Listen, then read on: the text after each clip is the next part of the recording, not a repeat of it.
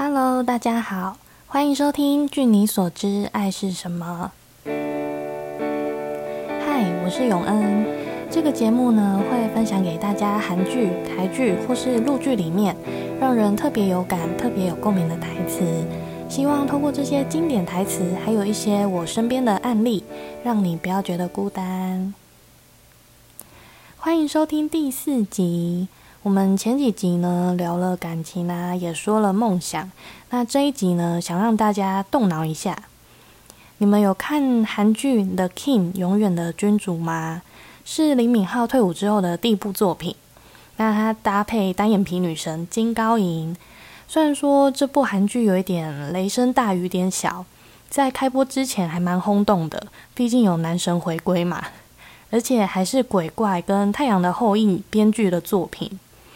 可是播出之后呢，收视率并没有预期的好，就有网友批评说，嗯，会不会是导演的功力不太够啊？有人说是这次编剧把剧情设定的太复杂了。嗯，因为故事主轴呢是男女主角，他身处在不同的平行时空，而且在平行时空中呢又贯穿了男主角的童年跟现在的故事。还有两个时空中脸长得一样，但身份却不一样的各个角色，听起来有点复杂，对不对？我自己在看的时候啊，也觉得需要动一点脑子。好，那言归正传，《永远的君主》这部韩剧呢，它虽然有点烧脑，但题材真的还蛮新鲜的。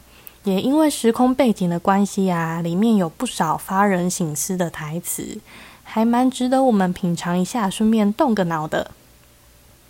那他其中一段台词呢，就是过了很长一段时间，我才明白，命运里没有所谓的巧合。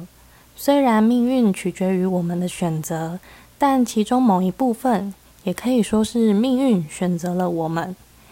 即使是现在这一刻，该发生的事依然正在发生。嗯，所以大家听完觉得。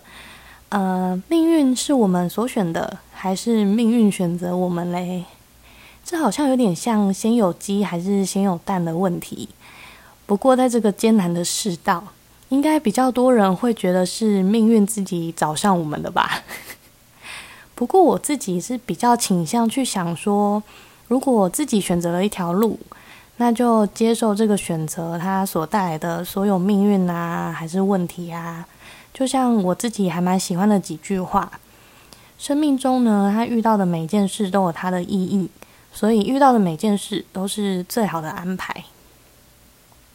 那拿我自己来说好了，我在高中学测的时候啊，没有考上自己的第一志愿，所以先读了喜欢的科系，但不是最理想的学校，后来才在大三转学去我原本的第一志愿。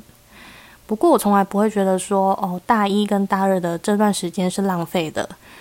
我真的反而很喜欢在原本学校的那些回忆啊，还有那些时光。而且因为读过两间学校啊，就让我看到还有跟学到很多两间学校不一样的东西。所以就像前面说的，这种安排反而让我有一种命中注定的感觉。在我的选择之下呢，它变成了一个最好的一条路。所以我会觉得说这也是一个最好的安排。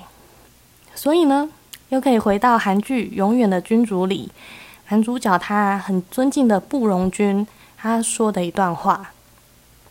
他说呢，人生是难以预料的，就这样毫无头绪的赌上所有人生，前往某个你想去的地方，那就乘坐命运。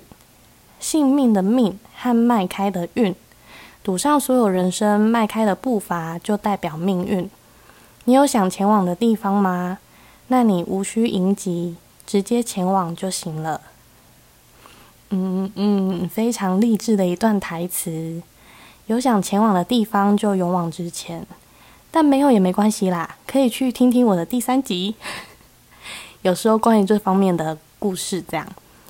而且说到勇敢前进呢，这部剧它还有一个桥段。就是男主角李衮，他问女主角说：“你为什么要当警察？”那女主角呢，她就回答说：“因为不是世界上所有的人都能勇敢，所以我决定变得勇敢。”哇，虽然说韩剧终究是韩剧啦，真的不是每个人都可以这么有正能量，但还是希望我们都可以向女主角看齐，成为一个勇敢的人。毕竟好的东西总是不嫌多嘛。最后呢，想跟大家分享这部剧里面很有意思、很有意思的一段台词，而且是跟数学有关的哦。因为男主角他在里面的人物设定呢，就是除了是皇帝之外，他还是一个很聪明的数学家。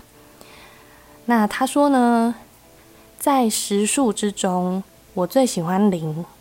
你拥有零的性质，通常零呢，它代表什么都没有的意思，但它其实是拥有绝对权力的数字，能让碰到它的数字呢失去全部，或者是被减弱。让货币发挥力量的也不是最前面的数字，而是后面有多少个零。被困在方根里的数字能脱离方根的方法只有两个，那就是拥有平方根。或者是碰上绝对有权利的数字零，应该说，呃，是碰上拥有绝对权力的那个数字零，还蛮有意思的，对吧？突然觉得零这个数字很伟大，而且这段话还蛮复杂的呢，大家可以多听几次。听完之后，我也要开始喜欢零这个数字了。那大家呢，也可以看看这部《The King》永远的君主。虽然说有点烧脑，但题材真的蛮苦的啦。